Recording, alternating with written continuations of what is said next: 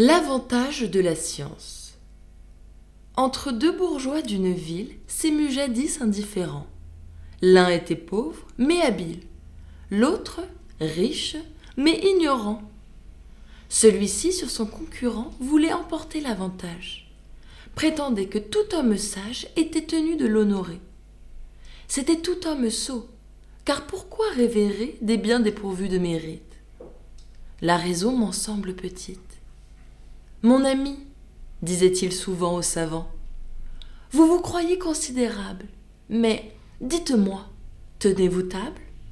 Que sert à vos pareils de lire incessamment? Ils sont toujours logés à la troisième chambre, vêtus au mois de juin comme au mois de décembre, ayant pour tout laquais leur ombre seulement.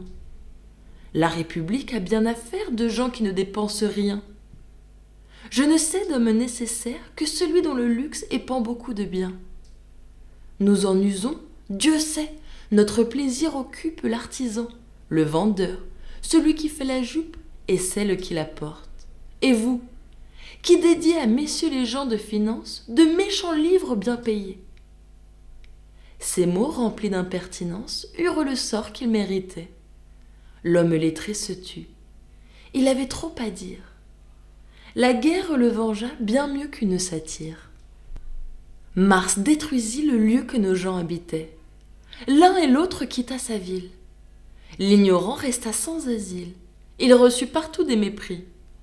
L'autre reçut partout quelques faveurs nouvelles. Cela décida leur querelle. Laissez dire les sots. Le savoir a son prix.